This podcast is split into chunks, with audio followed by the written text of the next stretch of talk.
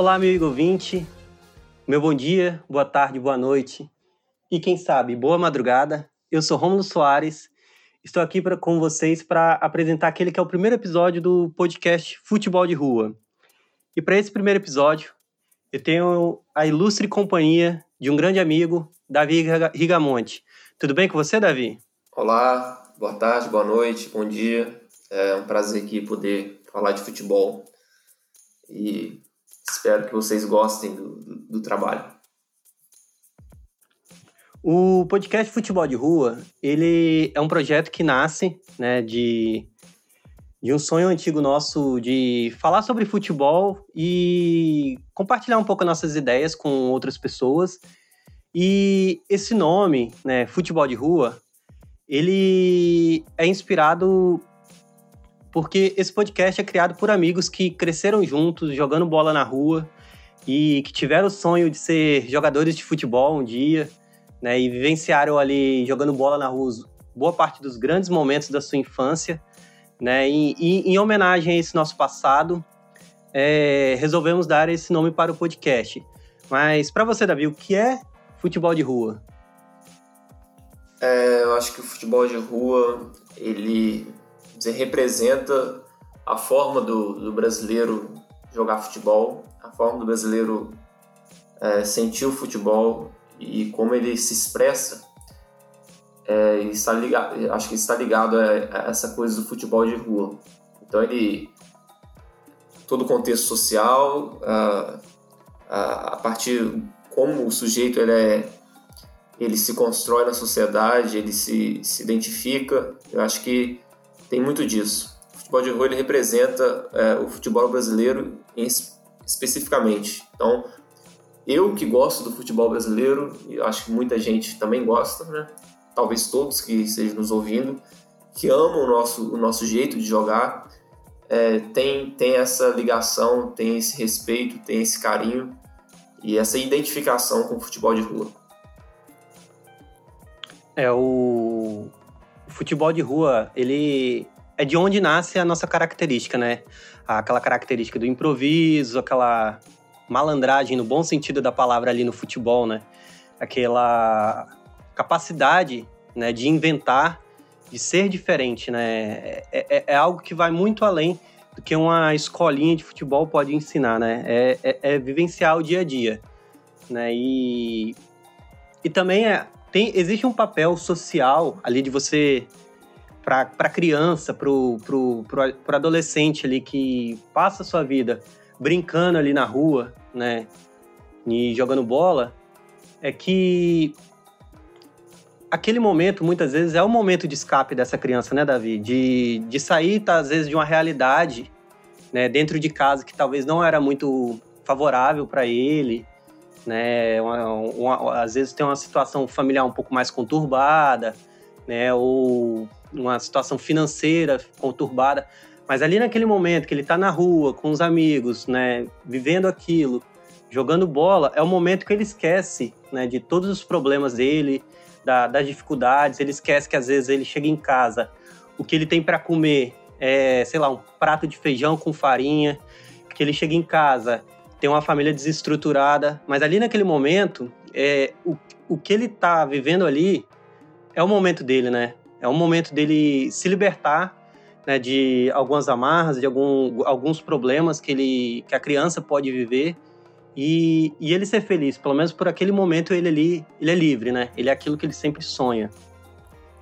É, e o brasileiro, ele sofre, né? O brasileiro pobre, sofre com a pobreza, é evidente, né? sofre com a pobreza.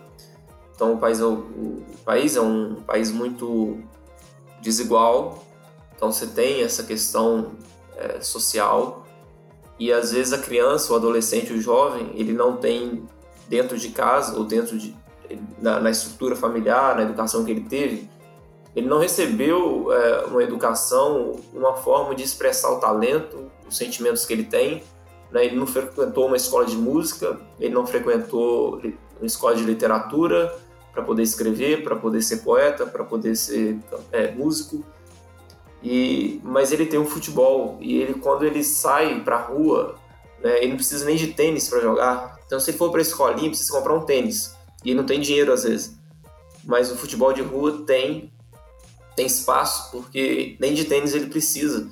Mas o futebol de rua também não é só dessa criança que não tem condição é, no sentido material, é, é, que está, vamos dizer, está tá à margem materialmente falando, mas é também de todos, de todos os jovens, de todas as crianças. No interior, por exemplo, a, a diferença de, de, de, nível de renda de, das pessoas, elas de bairros, né, na verdade, não existe essa distância.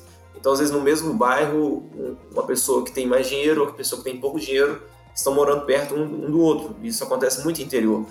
Mas o futebol de rua une essas duas crianças, esses dois jovens, e um conhece a realidade do outro. Então, de repente, a criança mais tem mais condições, vem de uma família mais estruturada, ela não conheceria outra realidade se não fosse o futebol de rua também. Então, ali no futebol de rua, ela conhece uma realidade que ela não tinha noção que existia.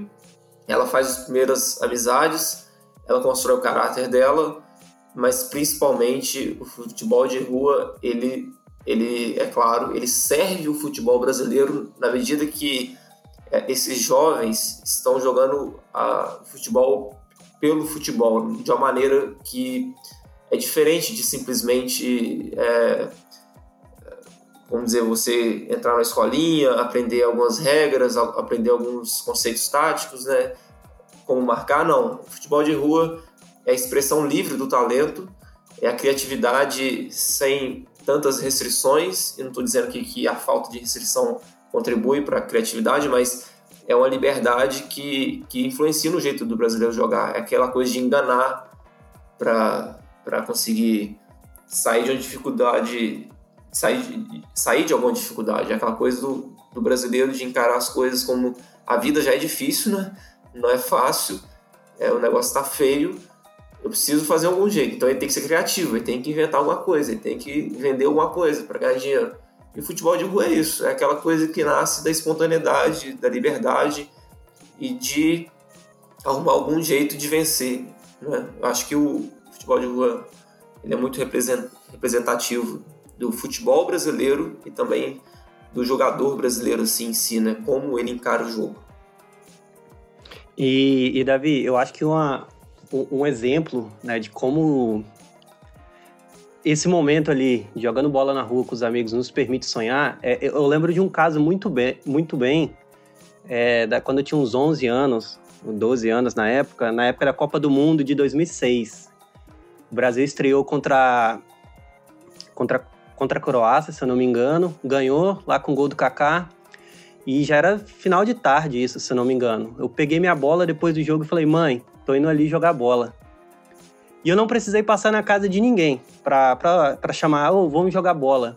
Eu sabia que na hora que terminasse o jogo, a gente não tinha combinado nada, todo mundo ia estar ali para comentar o jogo para jogar bola e todo mundo chegando ali falando, não, na hora de jogar, eu sou o Kaká, eu sou o Ronaldinho, todo mundo ali sonhando, né?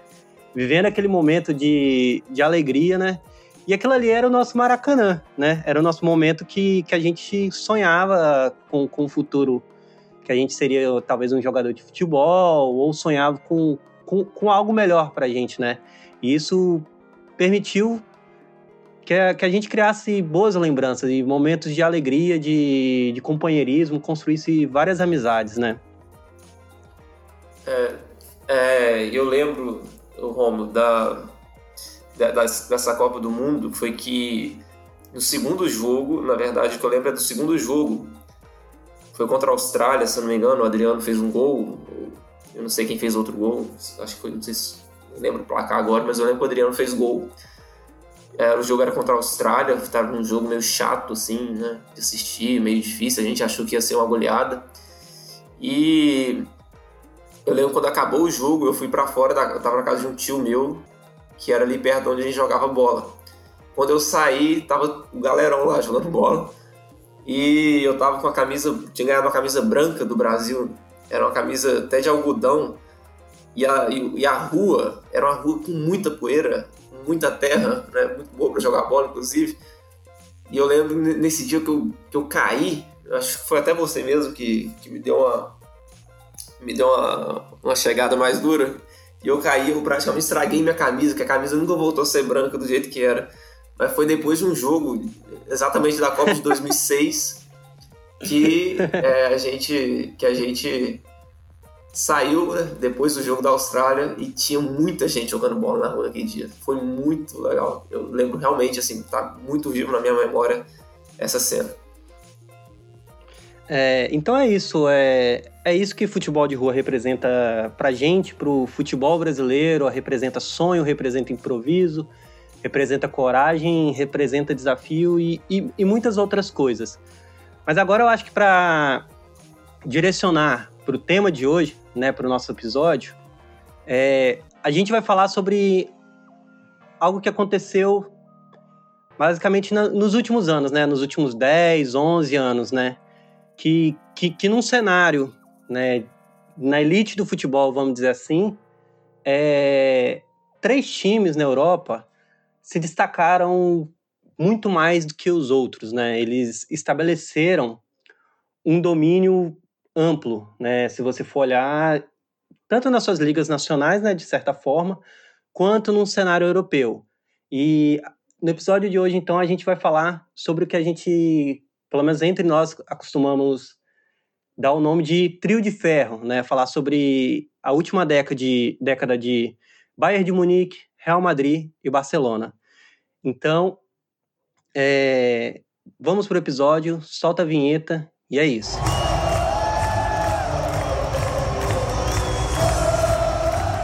Eu queria que você contextualizasse para a gente um pouco o como que se iniciou esse cenário, como que esse cenário, né, ele foi construído aos poucos, né? esse cenário de domínio na dos últimos 10, 12, 13 anos ali, de, da temporada 2007, 2008, né, ainda numa temporada pré-Guardiola ali, né, no Barcelona, e como isso foi se construindo, né, e, e como esses três times, com o passar dos anos, eles conseguiram sequências muito boas, né, de várias temporadas seguidas, chegando pelo menos na semifinal da Liga dos Campeões. É, quase toda temporada que se iniciava, as pessoas pensavam: olha, é quase certeza né, que Barcelona, Real Madrid e Bayern de Munique vão estar ali na semifinal. É, eu acho que isso começa. É, antes disso, você tem um, uma coisa é, não tão dominante assim, mas você tinha bons times ingleses é, então, apesar deles não serem necessariamente é, campeões, isso aconteceu com o United em 2008, mas você tinha a participação deles sempre em semifinais. Né? O Chelsea monta um bom time a partir de, de 2005, com a chegada do Mourinho, que tinha sido campeão europeu com, da Champions League com o Porto. Monta um, um time de estrela, tem o dinheiro russo Uh, você tem também o Milan competitivo, Carlo Ancelotti, campeão 2003, campeão 2007. É, Liverpool, outro time inglês. E, e, as coisas estavam meio assim, né? É, espalhadas. Mas o futebol inglês tinha uma, uma, uma proposta interessante. Mas a chave muda, vamos dizer assim, é, em 2009 com o Barcelona do Guardiola e aí muda de uma forma que não é simplesmente aquele Barcelona de 2006 do Ronaldinho Gaúcho. Porque aquele Barcelona de 2006 do Ronaldinho Gaúcho, ele é, era um bom time, venceu, mas ele não era tão melhor que o Arsenal, por exemplo, né? E a, a diferença né, dos times não era tão grande, mas aquele Barcelona de 2009 é ele quem eu acho que eleva o nível de competitividade. Então ele começa, ele muda a, história é, da, da, do, do, jogo, da, da competitividade europeia, é, com um, um, nível de futebol apresentado absurdo. E eu acho que é ele, ele parte na frente. Então ele fala, olha, agora o nível é esse. E aí é o problema, o que acontece? Quais os times que que chegaram nesse nível. E aí quem se mostrou capaz de, vamos dizer, agarrar na cabeça do Barcelona e ser levado para cima também foi o Real Madrid e o Bayern de Munique. os outros ficaram para trás durante toda essa década. Assim, claro, alguns times competitivos estavam ali, é, Atlético de Madrid, Juventus, mas esses três elite da elite. Mas voltando aqui, o que possibilitou isso, eu acho que foi a primeira coisa, a primeira coisa de tudo. Depois a gente vai falar das outras coisas, mas a primeira é o fato do Barcelona ter dado um passo à frente no sentido de competitividade, né, com o Guardiola montando aquele timaço, um jogo de posição, é, como se nunca, nunca tínhamos visto algo parecido, um jogo de posição que, parece que os jogadores que estavam naquele time nasceram para aquilo, e não só os jogadores nasceram para aquele estilo de jogo, né, Xavi, Busquets, Iniesta, Daniel Alves, mas você tinha ainda a cereja do bolo, que era o, Messi, né, que é o melhor jogador da história, um dos melhores, talvez, talvez não o melhor, mas um dos melhores, certamente você tem que concordar com isso. Hum, então você tinha um timaço que parecia imbatível. O Guardiola revolucionou nesse sentido. Eu acho que a primeira coisa foi o Barcelona de 2009 ter dado esse passo aí à frente dos outros. E, e, e, com essa situação né, do, do Barcelona levando o sarrafo lá em cima, num nível de competição gigantesco, internamente atropelando o Real Madrid, né? O Real Madrid que, que se orgulha, né, de ser o maior clube do mundo, de ser o detentor, né, do melhor futebol mundial, já vinha alguns anos né, pelejando na, na Liga dos Campeões, caindo nas oitavas de final, mas internamente ele ainda conseguia né, competir de igual para igual com o Barcelona. Só que quando chega o Guardiola ali, ocorre um salto muito grande. O, o, o, Barcelona, o Real Madrid ele se vê, vê o Barcelona se desgarrar ali internamente e se projetar num cenário europeu de admiração que o mundo todo admirava, que o mundo todo respeitava, queria jogar igual. O mundo parava para ver o, o, o, Barcelona jogar. E o Real Madrid ficando para trás, sofrendo goleadas históricas, né? Teve aquele 6 a 2 lá no Santiago Bernabéu, né? O Real Madrid não conseguindo competir contra o Barcelona e parecia que não tinha solução. Mas ao mesmo tempo que esse time de Barcelona, né, ele, ele se destacava, ali, não na, propriamente na Liga Espanhola, ali com o Real Madrid, o antídoto parecia que estava surgindo em outro lugar, né, na Itália, com a Inter do José Mourinho. E, e o José Mourinho, ele coloca os pés no chão ali do, do mundo e fala, não, dá para competir com esse time, né, de alguma forma. É, eu acho que aí, aí a gente entra no segundo passo. Mas só ainda falando do Barcelona, esse jogo que você citou é muito importante, 6 a 2 Porque foi o jogo que o Messi jogou de falso 9.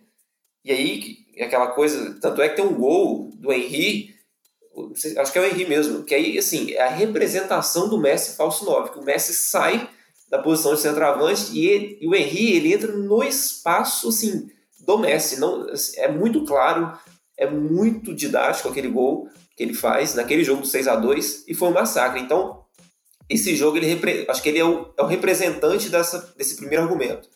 Olha, quando é que o Barcelona de fato domina? Né? Quando ele pega o Real Madrid, faz 6 a 2 com futebol totalmente dizer, acima, falando de futebolisticamente falando mesmo, e com essa coisa do falso 9, do Messi, e aí você tem uma era inaugurada. Olha, quem manda no futebol é o Guardiola, é o Messi, é o Barcelona, e o que você falou também é muito interessante, é a admiração e o respeito do mundo. Barcelona conquista a torcida do mundo, Barcelona se torna um time querido pelo mundo inteiro. Isso é muito importante também na manutenção desses times na elite, porque você tem a torcida, você tem a mídia, você tem dinheiro. Né? Você tem os melhores jogadores querendo ir para lá, o que aconteceu com o Ibrahimovic, por exemplo, foi pro foi pro, pro Barcelona. Então você tem essa facilidade, né, de atrair os melhores. Então é, é o primeiro argumento: o Barcelona se torna esse time. E aí o que você disse, tem alguma coisa acontecendo que foi o, José Mourinho na Inter de Milão ele vai para a Inter de Milão, inclusive, para ganhar a Champions League também. Porque a Inter de Milão era campeã na Itália, mas ia mal na, na, na Champions League, não, não, não montava times, não, não, não competia, né? E, e, ninguém entendia o porquê. Era um time bom, era um time que vencia na Itália com facilidade, mas chegava na Champions League, é, não tinha sucesso. E aí ele, ele tinha, já era campeão europeu, vai para o Chelsea, monta um bom time, mas sempre bola na trave, né? É, caía nas semis. Caiu uma vez, é, acho que nos pênaltis pro Liverpool. E outra vez pro Barcelona. Perde a final pro United né, em 2008, né? 2008, é, é não, 2008 já, já não era o Mourinho, né? Mas era, Sim, mas é, era o Tian. A consequência do, do, do, projeto Mourinho ali, né? Que, Exa porque exatamente. vários jogadores que o Mourinho trouxe estavam naquele time, né? Até 2012, na verdade, porque o Mourinho trouxe os, os jogadores que ficaram muito tempo. Então, Lampard, o Terry, esses caras, Drogba, né? Então, as lendas os senadores. É, exatamente. E, e é interessante que ele vai para Inter e vence o Barcelona já de 2010, ou seja, o Barcelona já tinha sido campeão em 2009. Uh, ah, ele bota, assim, o Barcelona campeão de 2009 é aquele time que venceu o Chelsea na semi e o United na, na final, ou seja, os clubes ingleses estão fora. E assim, eram os clubes ingleses os mais fortes, mas o Barcelona se mostrou muito superior Claro que o jogo contra o Chelsea foi muito difícil, foi né, decidido no, no, último minuto pelo Iniesta. Na final contra o Manchester também, no primeiro tempo, Cristiano Ronaldo faz uma grande partida ali, né? Exatamente. E o Barcelona vai para aquele jogo desfalcado também na para final. Acho que o Yaya Touré jogou de zagueiro, o Puyol de lateral direito. Mas foi um foi um momento ali, tipo, de consagração ali daquele time, Exato. né? Exato. Ele se consagra ali como o melhor time. E aí em 2010 o Barcelona já tinha essa imagem do melhor time do mundo, do melhor futebol do mundo. O Messi já era duas vezes melhor do mundo, seria, né? Fazendo mil gols aí, não sei quantos gols na, na temporada 2010, absurdo. E aí ele, ele vai ele vai encarar uma Inter e acontece uma coisa maluca. A Inter ganha de 3 a 1 da Itália. E as pessoas olham isso e falam, que, que história é essa? Como assim esse Barcelona perdeu de 3 a 1 e aí, afinal, na volta vai golear. Só que não, na volta ganhou de 1 a 0 e assim, jogo sim, é, o jogo foi de acordo com o que a Inter queria, que o Mourinho queria. E aí a Inter é campeã do mundo, é campeã da, da Champions League numa época que o Barcelona estava no auge. No auge, assim, na elite da elite. E aí aquilo, o Real Madrid, dizer, cansado de, de apanhar, falou assim, chama o Mourinho e aí começa um projeto de reconstrução do Real Madrid. E aí é o segundo ponto aqui para mim dessa dessas, vamos dizer, da, dessa dominância desses três times, que é o Real Madrid não aceitou ser inferior ao Barcelona. Isso é importante, porque um time poderia se ah, Barcelona é insuperável, vão ter que esperar uns 15 anos, quem sabe, até esse time a gente voltar a ser competitivo. Não a gente precisa ser competitivo com esses caras. Não dá para ficar atrás mais. E aí vem então toda essa era Mourinho aí de reconstrução do Real Madrid, né, que atingiu o máximo ali em 2012. Acho que é isso, é, é muito importante essa segunda, a segunda chave. O Real Madrid não aceitar é, ficar tão atrás do Barcelona assim. E é muito interessante, né, que a, as pessoas consideram a passagem do Mourinho, muita gente considera um fracasso, né, porque a cereja do bolo, né, que é a Liga dos Campeões, ele não conseguiu trazer. Mas ele ganhou uma La Liga contra esse Barcelona que quase que imbatível, né, com considerado o melhor time do mundo, ele bateu no recorde, né, de, de 100 pontos no campeonato, melhor ataque e, e coisas assim. Só que as pessoas consideram que a passagem do Mourinho, muita gente considera, foi um fracasso. Não. O Mourinho, ele não conseguiu a cereja do bolo, mas ele construiu uma base de time ali que posteriormente ela seria potencializada, né, pelo Carlo Ancelotti, parte daquela estrutura daquele time do Carlo Ancelotti né, era composto por jogadores que o Mourinho né, escolheu e trouxe ali para o Real Madrid. E o Real Madrid ele voltou a competir na Europa, né? A bater ali na, na semifinal da Liga dos Campeões, a estar tá ali é, tentando, né? Tipo, às vezes não conseguir chegar na final, mas o importante é você estar tá ali toda a temporada batendo na semifinal. Que uma hora você vai passar, uma hora você vai pegar uma final, uma hora você vai ser campeão. E é isso que importa. E, e, e, e esse confronto, né, desses times do Mourinho e Guardiola, principalmente, meio que chamavam a atenção do mundo, né? Porque era elite ali do futebol, né? Eu como é que fala? O talvez o é, é, difícil falar que o Guardiola é a doença, né? Mas vamos dizer assim, o Mourinho era o antídoto ao Guardiola, muita gente falava, né?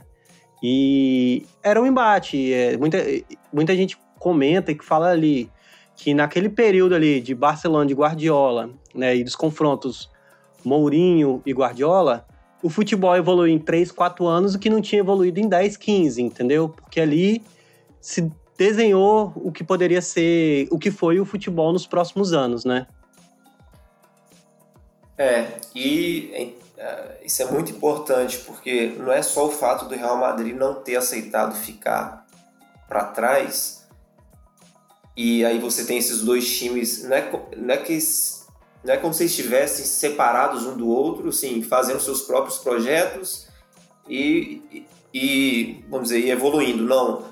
A evolução de Real Madrid e Barcelona e, e o fato deles estarem na elite foi muito por conta também dos próprios embates que eles tiveram entre eles internamente. Então, por exemplo, o fato de do Barcelona e Real Madrid se encarar na Copa do Rei, na Supercopa e na La Liga fazia com que eles vamos dizer, aquela rivalidade, eles não queriam perder um pro outro. Isso exigia do time um, uma evolução gigantesca num curto espaço de tempo, e isso se refletia na Champions League. Isso, é, o, como o, o, o Real Madrid faz o Barcelona melhorar e o Barcelona faz o Real Madrid melhorar, esses times vão ficando cada vez mais fortes e eles vão então para a Champions League mais forte. E aí o impacto do Mourinho no Real Madrid, na Champions League, ele é imediato. Porque você tinha o Real Madrid que não ia para. Não, não passava das, das oitavas de final desde 2002, né? alguma coisa assim. E aí, a primeira coisa, 2000, 2011, semifinal, 2012, semifinal, 2013, semifinal. Que foram as três semifinais do Real Madrid na época do Mourinho. E, então... e, e, e ali naquele, em 2011, eles enfrentam que talvez é o melhor Barcelona né, na, na semifinal da Liga dos Campeões. Mas assim, foi, e, e, foi uma série de confrontos ali, né? Que eu acho que tiveram quatro jogos ali, né? Também pelo Campeonato Espanhol, entre Barcelona e, Real Madrid, Liga dos Campeões, e depois uma final de Copa do Rei. Mas ali na Liga dos Campeões, naquele período ali, não dá para dizer que o Barcelona deitou. Não, não, não, tinha, o Barcelona não deitava mais, né? Ali naqueles momentos. O Barcelona ia lá e, e, jogava e o Real Madrid dava a resposta. Não à toa que em um desses confrontos foi campeão da Copa do Rei. Né? O Barcelona passou ali na Liga dos Campeões com o Messi falando: olha, esse jogo tá difícil, eu vou resolver essa parada. Botou a bola embaixo do, do, do braço e levou o time para a final da Liga dos Campeões, né? Que talvez seja um dos maiores jogos da vida do Messi, né? Mas ali foi um jogo muito. Foi, foi um período muito intenso do confronto, né? É, exato. E não, vamos dizer, não foi. Não, não tinha vitória fácil do Barcelona mais. Aquelas vitórias de 6 a 2 de 5 a 0 que foi inclusive o primeiro jogo do primeiro Barcelona e Real Madrid do Mourinho, perdeu de 5 a 0 Então você, ah, então o Barcelona vai ganhar tudo. Mas não, chegou num ponto que o negócio equilibrou que você e aí esse equilíbrio ele vai se dar, eu acho, dizer, o pico dele vai ser 2012, porque aí o, o, você tinha o melhor time do mundo, mas o time que, que, que quebrou o recorde, que tinha o melhor ataque da La Liga, não era o Barcelona, foi o Real Madrid que venceu o Barcelona no Camp Nou. E aí aquela vitória de 2 a 1 acho que ela é emblemática, porque aí você fala o seguinte: olha, a partir de agora, Barcelona e Real Madrid estão no mesmo nível. É mas eu tenho que fazer uma observação. 2012, vamos dizer, a, a, o, que o imaginário das pessoas era que o Barcelona era o melhor time do mundo, que encantava mais, que o Messi era o melhor do mundo. Isso eu não tenho dúvida, tá? mas em termos práticos e pragmáticos, 2012 significou que o Barcelona não necessariamente vai ganhar todos os jogos do Real Madrid, pelo contrário, que seria agora 50 a 50 as chances aí de 50% para cada lado de vitória, porque afinal de contas o Real Madrid foi o melhor time da La Liga e venceu o Barcelona na casa deles. Então isso demonstrou em termos pragmáticos que o Real Madrid e Barcelona agora estavam no mesmo nível em 2012 e aquilo, mesmo que o povo, que assim, a, a torcida ainda não, não entendesse isso. Né? Se você perguntasse qualquer fã de futebol na época, fala, ah, Barcelona é o melhor time do mundo, o Real Madrid nem se compara. Mas na realidade não era assim não. E a gente vê isso olhando para trás. Aí o problema, aí você tem ainda, mas o Real Madrid, ele não ainda, ele não era, vamos dizer, dominante demais é, na Champions League, né? Porque ele apesar de ter tido um impacto muito grande, eu, eu penso que aquela derrota pro, pro, pro Bayern de Munique em 2012, ela significou muito em termos de, de psicológico assim do Real Madrid e do Mourinho, assim, é como se tiver porque ele ele influenciou tanto assim a raiva dos jogadores, aquela sangue no olho para vencer, para aquele ódio de perder do Barcelona sempre e ter que ganhar a qualquer custo, que você vê, tipo, você supera o seu adversário na La Liga e chega na hora de ganhar a Champions League para mostrar para o mundo que você é o melhor time do mundo, você perde aquela semifinal nos pênaltis. Né? O, o Sérgio Ramos, inclusive, perde, o Kaká perde pênalti e o Cristiano Ronaldo. É, assim, é muito irônico isso. As três maiores estrelas do time perdem pênalti, o Real Madrid é desclassificado e ali praticamente acaba era o Mourinho. E aí você tem a esses dois, mas você ali você já tem esses dois times. E o, e o Bayern correndo por fora, é, indo em final ali em 2010, né?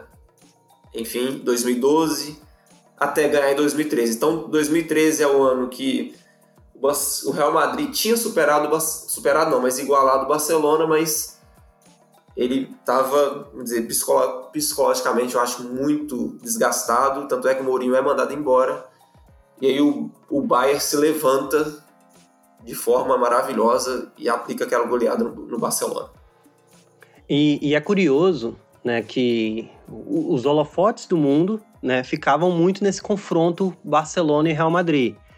Mas uma coisa que ali por fora, né, no futebol alemão, o Bayern de Munique já, já tinha sua dominância, voltado a, a manter uma sequência, começando aquela sequência, essa sequência histórica de vários títulos na Alemanha, né? E era um time que já competia na Europa, né? Ele bateu na final em 2009 e 2010, na temporada 2009 e 2010, né? Depois ele em 2011 2012, ele bate na final de novo e, é, e nessa temporada que eles eliminam o Real Madrid nos pênaltis. E ali você já vê que o Bayern, ele era um time que ele se mostrava como um dos três times, do, dos grandes três times ali daquela, daquele momento, né? Que se você pegasse um Bayern de Munique, você não teria jogo fácil. O Bayern de Munique é capaz de ganhar do Barcelona, é capaz de ganhar do Real Madrid. E eu acho que ali em 2012, 2013, você tem a cereja do bolo do Bayern de Munique. Que o Bayern de Munique ele mostra, olha, o Barcelona tem seu jeito de jogar, ele tem o, a sua forma, tem o seu, seu domínio nos últimos anos. O Real Madrid ali com o Mourinho, ele tem sua forma de jogar, ele é competitivo, ele é um dos times que estão criando uma dominância agora. Mas a gente aqui, com a nossa própria característica, o nosso estilo de jogar, a gente também compete. E isso meio que escancara para o mundo também que, tipo, olha, que é essa ideia que todo mundo acha que todo mundo na época tinha que, ah, todo mundo tem que jogar igual o Barcelona, todo mundo tem que fazer isso. Não. O Bayern de Munique, ele fala, olha, não existe só uma forma de jogar e não existe só uma forma de vencer. Né? E ele vai lá, bate em quatro anos três vezes na final e na terceira delas, na final contra o Borussia Dortmund, ele vai lá e ganha. Né? E, e era um time que aos poucos ele tava pegando uma fama, tipo assim, de que chega, mas não ganha. Mas aí nesse momento ele vai lá e vira a chave e consegue ser campeão. Né, é meio que uma redenção do Robin também, né? Que ele vem da Copa do Mundo, onde ele perde um gol decisivo contra o Cacilhas. Ele, nos momentos de H ali, ele não consegue dar o último passo, mas quando chega nessa final, ele vai lá e decide a final da Liga dos Campeões e coloca o Bayern de Munique de vez como um dos três grandes times ali do momento, né? Ele meio que sela a, esse patamar. Tipo, eu faço parte dessa prateleira de Barcelona e Real Madrid. E, e eu vou brigar todo ano com esses caras. Né? E aquele time de 2012, 2013 é ficar famoso como um rolo compressor, porque ele vai lá e humilha o Barcelona. Né? E o, o Real Madrid, ele ali naquela temporada, ele tem um, um, apagão contra o Borussia Dortmund, né? Comete vários erros ali, o Lewandowski faz quatro gols. Então o Bayern ele vai lá e, e ganha, né? Aquela final em 2012, não sei como eles conseguem perder para o Chelsea, né? O Chelsea ele, ele é um, uma surpresa para todo mundo, porque não é o melhor Chelsea, né? Que da, daquele período dos últimos anos. E ele vai lá e vence o Barcelona, que era o melhor time do mundo, considerado o melhor time do mundo, e vai lá e vence o, ba o Bayern de Munique, para surpresa de todo mundo. Mas na temporada seguinte o, o Bayern vai lá, se reergue e, e consegue dar a volta por cima, né? É, e aquele time do Bayern era, era muito bom, né? e ele encaixava de maneira perfeita. E você tinha alguma coisa assim, a Copa de 2010, ela, ela trouxe algumas coisas interessantes. Você tinha ali o Schweinsteiger de volante, né? Para quem não, não sabe, Schweinsteiger era atacante. Eu acho que quando comecei a ver futebol, Schweinsteiger era atacante. Eu não sei se você lembra disso. E ele vira. Na, na Euro de 2008, ele já ele ainda joga de, de ponta. Joga de ponta. E você, simplesmente, o, o camarada se torna um dos melhores meio-campistas do mundo. Assim, é inacreditável aquilo. A Copa de 2010, e aí ela traz também ó, o Miller, né? Fazendo muito gol, e o Ozil, que vai para o Real Madrid. Né, não fica na Alemanha, sai do Werder Bremen, vai para o Real Madrid, né, preso também o Mourinho, acho que se não me engano, que chamou ele. E aí você. Mas aí o Bayern de Munique tem esse time, esse time encaixado, e aí a, a, principal marca não é nem o Schweinsteiger, não é nem o Miller, mas é Ribéry e Robin, né? Os dois pontas que, pelo amor de Deus, como jogaram bola Ribéry e Robin em 2013. Ribéry, inclusive, talvez aí até né, prêmio de melhor do mundo, vai ser assunto para outra e outro, é. outra coisa também que pode ser, vamos dizer, outro assunto para outro podcast é, são as táticas, né? Você tem ali um jogo posicional do Barcelona, né? E, e falso 9 do Messi, e você tem um jogo é, mais reativo do, do Real Madrid, um jogo direto, e, e também do Bayern de Munique, um jogo mais direto, mais físico também, mas é, todos eles têm, têm nuances assim de jogo que a gente podia até em um episódio falar sobre isso, sobre, por exemplo, o que que o, o que que o embate é, Real Madrid e Barcelona trouxe para o futebol em termos táticos, assim de, de que hoje em dia os times têm que fazer. E aí depois dos dois, o que que o Bayern trouxe, né? Esse, na verdade não o Bayern, mas o futebol alemão do qual hoje o Klopp é o representante desse futebol do, do counter pressing fervendo nas veias de dizer dos jogadores fazerem pressão no campo adversário para roubar a bola ali e ali, depois fazer o gol. Também o futebol direto, físico, enfim, é, são também as nuances ali táticas né, de, de, que cada time contribuiu. Então, o Guardiola de um lado, o, Real, e, o Barcelona, o Real Madrid e o Mourinho de outro, e também o futebol alemão do outro, também que trouxe alguma coisa diferente é, para o futebol. Quando eu falo diferente, não quero dizer assim que, dizer, futebol está evoluindo, futebol moderno, não, não é isso. Mas dizer, elementos que foram aperfeiçoados nessa época. E aí, e aí a gente em 2013, você tem, pelo menos 2013, 2014, a definição de quem são os melhores times do mundo. E aí não resta dúvidas, né? Aí depois a questão de ser campeão já é uma coisa mais né, de temporada, de quem tá bem, de quem tá mal mas a partir de 2013, né, você já tem ali, ó, os times são esses. É Real Madrid, é Barcelona e é Bayern de Munique. E até 2013, o Barcelona foi campeão duas vezes. E o Bayern uma. E o Real Madrid não tinha sido campeão ainda, né? Então ele já era assim, um timaço, um time sempre candidato, mas a cereja do bolo mesmo, o, dizer, o troféu veio com o Carlos Ancelotti 2014, Gareth Bale, Di Maria, Cristiano Ronaldo jogando demais. E, e, e dentro de, do. A gente pegou um recorte né, de 2007, da temporada 2007, 2008, até 2017, 2018, né? Que foi ali mais ou menos o fim da última sequência, né? De, de, de um desses três times pegando várias temporadas seguidas, né? Indo para a semifinal. Nesse período de 11 temporadas, a gente pode né, pegar, o Barcelona chegou na semifinal em sete vezes e na final três vezes e foi campeão nas três vezes que chegou.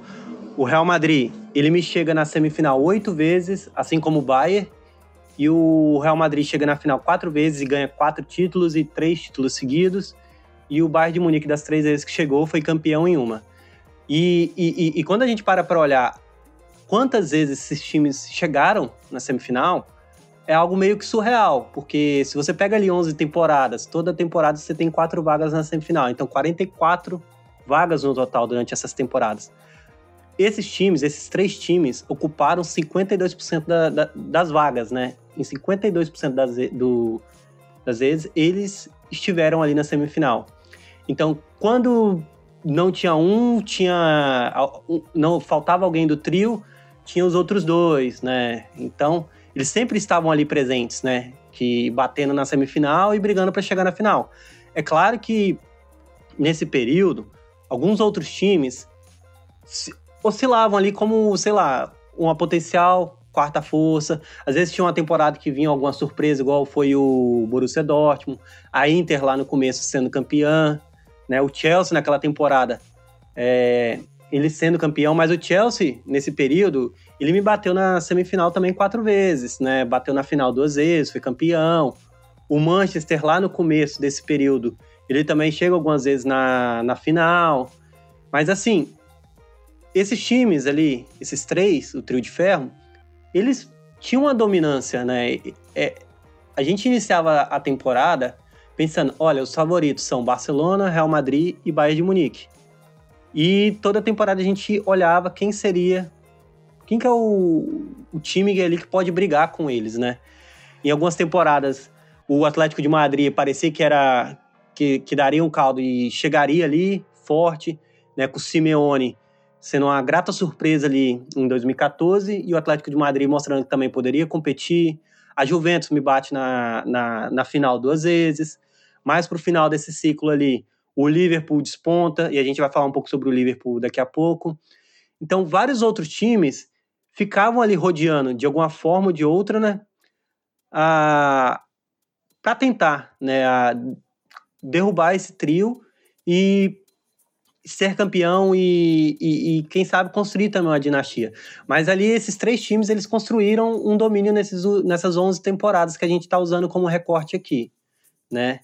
Mas, mas Davi, quando a gente pega para isso, o Barcelona, por exemplo, nas últimas temporadas que a gente pega ali de depois da temporada que ele foi campeão, ele, por exemplo, ele só bateu na semifinal uma vez, que foi na temporada passada, onde ele perde para o Liverpool depois daquele ganhar de 3 a 0 em casa e vai lá e sofre aquele vexame. O Real Madrid, que emplacou ali oito temporadas seguidas, chegando pelo menos na semifinal, ganhando três títulos seguidos, ele vai lá e em duas temporadas seguidas faz uma temporadas que deixam a desejar. É claro que quando você perde o Zidane ali, perde o Cristiano Ronaldo, qualquer time vai sentir, né, que você perdeu seus como que fala assim, dois do sua, dos seus pilares, né, que é o Sérgio Ramos né, que seria esse terceiro pilar, ele ainda continua. E o Bayern de Munique, depois ali da temporada 2013, ele contrata o Guardiola, né, para tentar dar virar a chave mais uma vez e dar aquele salto de qualidade. Continua batendo ali na semifinal várias vezes, né? Só que faltou aquele passo a mais, né, pro, pro Guardiola. Em 13 14 eles vão lá e me perde pro Real Madrid do Carlo Ancelotti e eu acho que no Bernabéu eles perdem de 4 a 0 não lembro se foi no Bernabéu ou no estádio do Bayern de Munique, mas é uma senhora partida ali daquele time do Carlo Ancelotti, eu acho que talvez é a melhor partida do time dele, em, no comando, no, enquanto ele esteve no comando do, do time do Real Madrid, e o Bayern ainda me cai depois pro Barcelona, do trio MSN, me cai de novo pro, para o Real Madrid, cai para o Atlético de Madrid, também com o Atlético de Madrid jogando muito bem quando ele volta pela segunda vez na final, né? Então o Bayern de Munique ele constrói uma sequência ali de vezes na semifinal, o Guardiola chega para construir uma base, deixa algo de muito positivo ali e depois sai rumando para o Manchester City, né? Mas o, o Bayern de Munique, ele desses clubes, quando a gente para para olhar hoje, né, o Barcelona na situação de crise que está, né, crise política, o Messi querendo sair, tendo que ficar meio que quase que obrigado, o Real Madrid ainda se reestruturando, o Bayern de Munique, que na, na, na última temporada agora foi campeão, ele parece ser o time desses três que está mais consolidado nesse momento, né, para continuar essa boa sequência, né? E Barcelona e Real Madrid ainda precisando se ajeitar. E, e, e, como que você vê, né? Você acha que Barcelona e Real Madrid, num futuro bem próximo, assim, na próxima temporada, nessa que está iniciando agora, ou na outra, eles já vão conseguir dar uma resposta e voltar a engatar essas sequências? Ou os outros times que estão se mostrando né, competitivos, igual o Liverpool, o PSG, e até o Manchester City, né, que tá faltando aquele algo a mais ali, mas é um time muito competitivo. Você acha que acabou essa dominância de, de você ter dois, três times ali que engatam várias temporadas? Ou e, e vai ser algo mais distribuído? Ou você acha que esses times vão se reerguer por, por serem dois gigantes e vão continuar nessa sequência é, de várias temporadas ali? É, eu acho que eles vão sim continuar sendo dominantes, porque eles construíram, dizer, um projeto, um, uma, uma estrutura muito, muito, é, muito distante dos outros times, né? Então eles continuam tendo muito dinheiro, tendo muita torcida, tendo a mídia. Eles têm tudo que um clube de futebol é, gostaria de ter. Ah, então a questão não é se eles vão competir ou não, porque eles vão, porque eles podem ficar, Barcelona, por exemplo, duas temporadas um pouco aquém, três temporadas aquém, mas naturalmente eles vão. É, vai, vai voltar a ser competitivo, porque o dinheiro vai entrar, os melhores jogadores vão querer jogar lá ainda. Eu acho que isso, eu não tenho dúvida quanto a isso. Real Madrid a mesma coisa. É, vai continuar sendo podendo até no próximo temporada montar um melhor time e o time começar a jogar muito bem. Isso aí pode acontecer.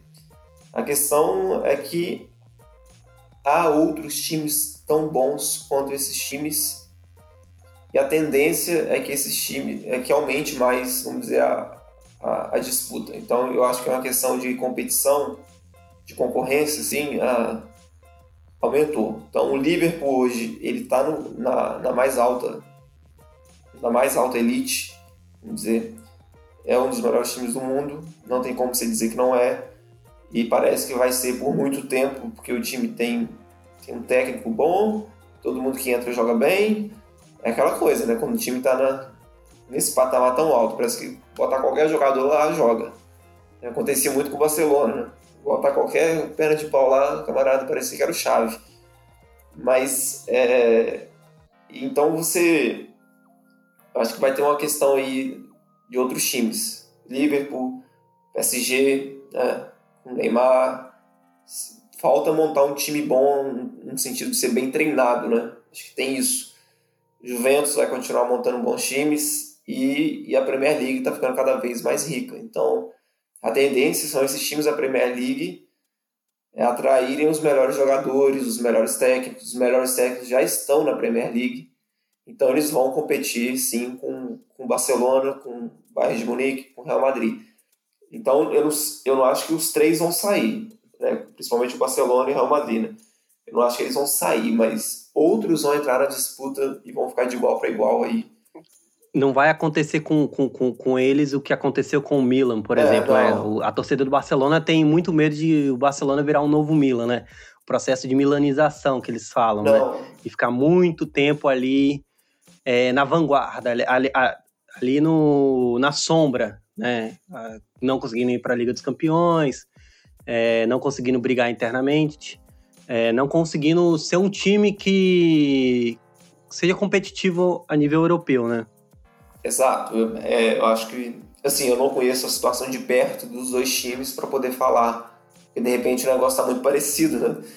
Mas eu acho que envolve questão de receita, de dinheiro, de patrocínio, de da própria imagem da, da, do mundo em relação ao time que eu acho que no caso do Barcelona ainda não teve e nem está perto de ter essa essa coisa que aconteceu com o Milan. Então espero que não, inclusive. Né? Quero ver o Barcelona competindo.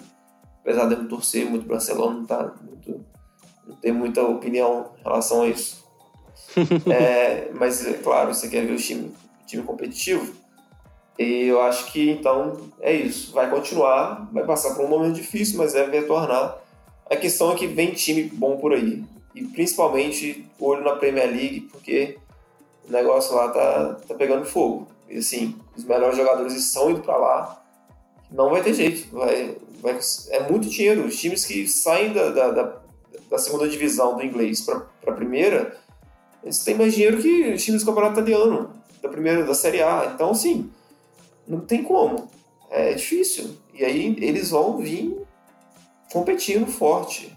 Senão, esse, esse, o Liverpool já é. O City, para mim, já está nesse nível de competição. Falta ainda aquele jogador craque que vai decidir o jogo pro Guardiola, porque o Sterling não é esse jogador. Você tem o De Bruyne, tudo bem, mas você precisa ter um atacante que vai resolver os seus jogos. E você confiar isso no Sterling não dá para mim. É... No Agüero, Gabriel Jesus é, também não dá. É muito diferente o, quando o seu ataque é o, é o Salah, o Firmino e o Mané, entendeu? Do que Sterling vai me desculpar, sim. Bernardo Silva, quem quer que seja que jogue lá do outro lado. Então, sim, não dá. Mas o time é um bom time que vai disputar. E aí tá entrando. O Chelsea vai vir com, com, com, com muita força. A Arsenal. Tem um futuro promissor, né? Tem, Contratando muito bem. Muito. O United é o, é o United, é um dos maiores clubes do mundo. Não vai ficar né, de mão, é, vai ficar de braço cruzado. Ele vai também querer ser competitivo, vai querer voltar a ganhar tudo não tenho dúvidas, tem dinheiro para isso, United. A, a, questão do United, né, ele, ele se distanciou muito do, da elite da Europa, igual o Milan, né, nos últimos anos, mas é uma questão de muito diferente, né? O Milan ele entrou numa crise institucional muito grande. O United é, o Manchester é simplesmente uma má gestão do, do futebol do time. Né? Se você tem um, um manager que encaixa as contratações ali, um treinador bom, já era. O time volta ao ser o que era antes, entendeu? Os, os, os, problemas do Manchester parecem ser muito mais simples de resolver, por exemplo, do que o que aconteceu com o Milan e até mesmo o que aconteceu com o Inter de Milão, que ficou muito tempo para trás e agora está voltando a se mostrar um time mais, mais respeitável para o que é o tamanho da Inter de Milão também, né? Exato. A questão do Manchester parece que é uma questão de acertar, né? Acertar o técnico, acertar as contratações e montar um time assim que vai dar frutos no longo prazo. Que você pode falar, poxa, esses caras aqui vão jogar durante três temporadas, então eles vão ser entrosados, vão ser competitivos. Por enquanto é só assim, uns jogadores chegando, aí tem um cara que bom aqui, outro bom ali, mas você não vê assim uma, um time, né? Aquela coisa assim. Mas é só uma questão de montar, de acertar, de dar liga nas coisas, né? Dinheiro não falta, o time ainda é o mais, um dos mais populares do mundo, é o mais popular da Inglaterra, e é uma questão de acertar. Então eu vejo isso, o futuro, assim, esses três times do trio de ferro que a gente falou vão continuar mesmo com uma, um pouquinho, um pouco de queda aí do Barcelona, mas vai voltar naturalmente. E aí, só que vai ter que segurar os clubes ingleses agora. E aí a questão é desses times ingleses ficarem cada vez melhores, né? mas eu acho que não dá para ignorar o poder do Real Madrid, o poder do Bayern de Munique, o poder do Barcelona também não. E, e, a questão é também que provavelmente talvez não aconteça o que aconteceu de você pegar, igual esses times fizeram, de pegar cinco, sete, oito vezes seguidas chegando na semifinal de Liga dos Campeões, né? Ou de em 10 anos batendo em 8 vezes na, na Liga dos Campeões na semifinal.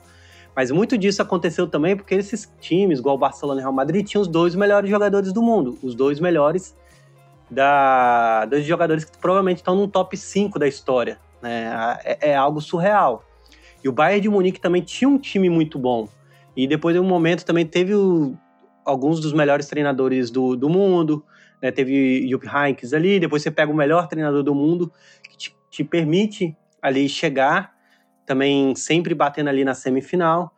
Mas eu acho que as forças, elas estão mais equilibradas agora, né? A, você vai ter uma, uma disputa maior, né? E, e eventualmente esses times não vão conseguir estar tá ali toda hora, toda temporada ali na chegando na semifinal ou na final.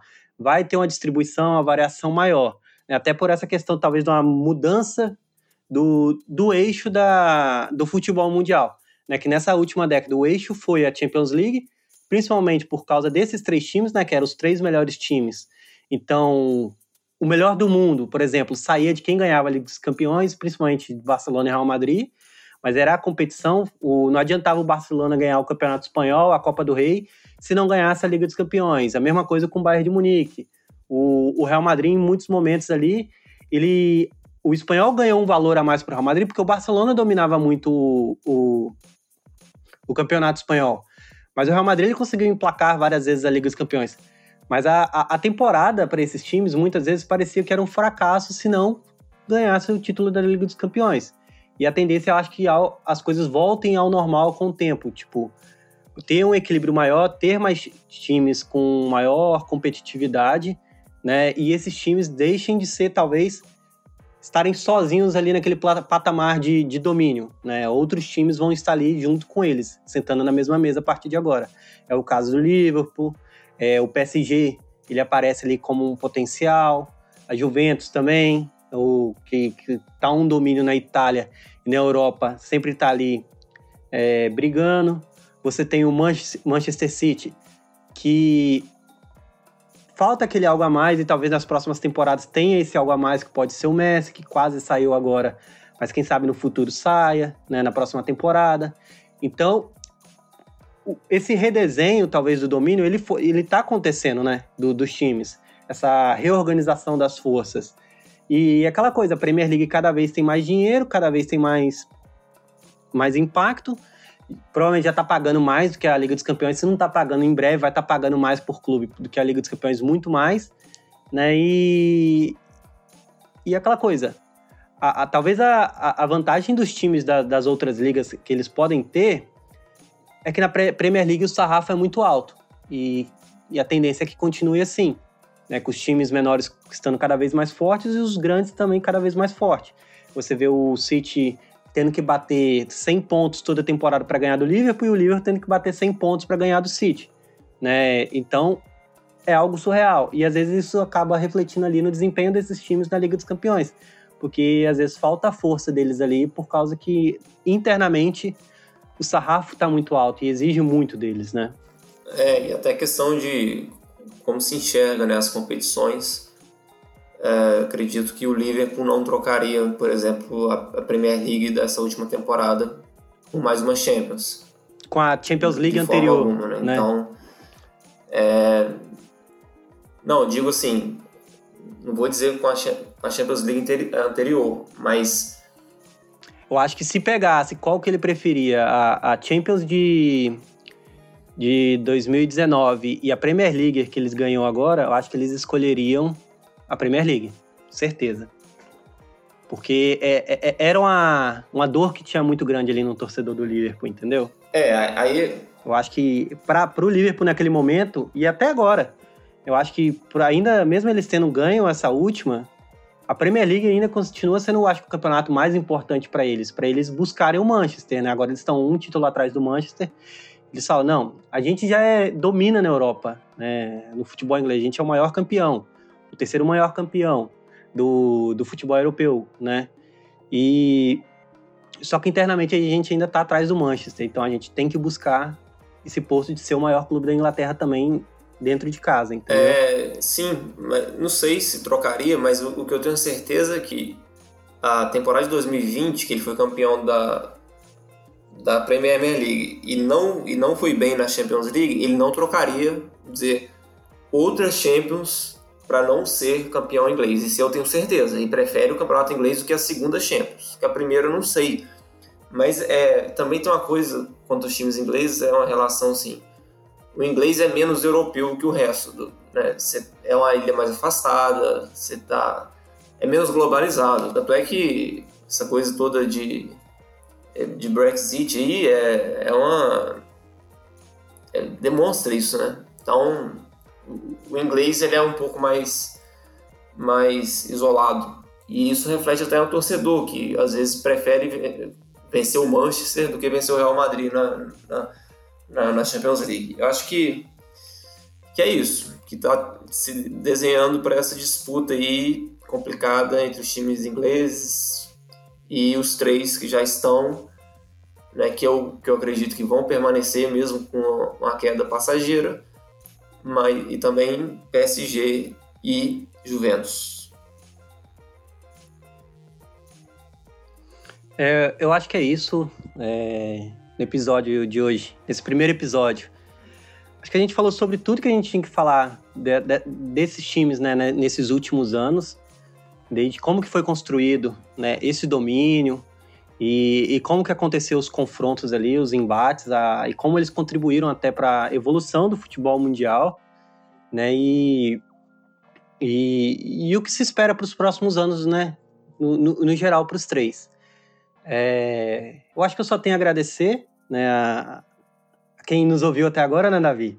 Guerreiro, quase uma, uma hora de episódio, se não bateu uma hora já. Mas queria te agradecer, Davi, também muito obrigado por tá acompanhando a, nessa jornada, né? E ter comprado a ideia, comprado o projeto. É, a gente vai estar juntos aí em vários episódios também no futuro. E eu acho que esse tem que ser o primeiro de muitos, né? Você quer deixar alguma palavra aí para o pessoal é, também? Agradecer a todos que ouviram até agora e dizer que a gente gosta muito de futebol mesmo e que pretendemos falar muitas vezes sobre muitos temas legais. Assim, vai ter muita coisa legal, muita mesmo.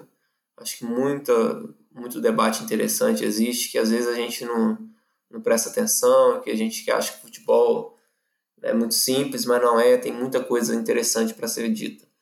E eu queria agradecer, eu fico contente de poder ajudar nesse projeto e estou sempre à disposição. Compro a ideia e é isso. Sempre que precisar, estamos aqui. É, acho que o, o podcast aqui é a gente vai discutir sobre futebol sem aquelas amarras, né? Sem preconceito, sem, sem aquela culpa, é, é, é, discutir futebol de forma leve, é, de forma que todo mundo aqui se sinta confortável né, para falar o que pensa, para falar o, sobre o que gosta. Né? Não só a gente que está falando no podcast, mas quem está ouvindo também, se quiser comentar, quiser enviar alguma mensagem, participar, a gente está aberto a, a, a, críticas, a conselhos, a, a opiniões, né? eu acho que aos poucos a gente vai construindo algo legal. Então, é, sigam a gente na, nas redes sociais. É, já estamos no, no Instagram. É só procurar lá Futebol de Rua Podcast. E, e no Twitter, Fute de Rua Cast, né? Arroba Fute de Rua Cast. Então, eu acho que é isso. É, toda quarta-feira às 11 horas a gente está no ar. E a gente se vê no próximo episódio. Davi, meu muito obrigado. Tenha um, uma ótima semana aí e a gente um se vê na próxima. tchau. tchau. tchau.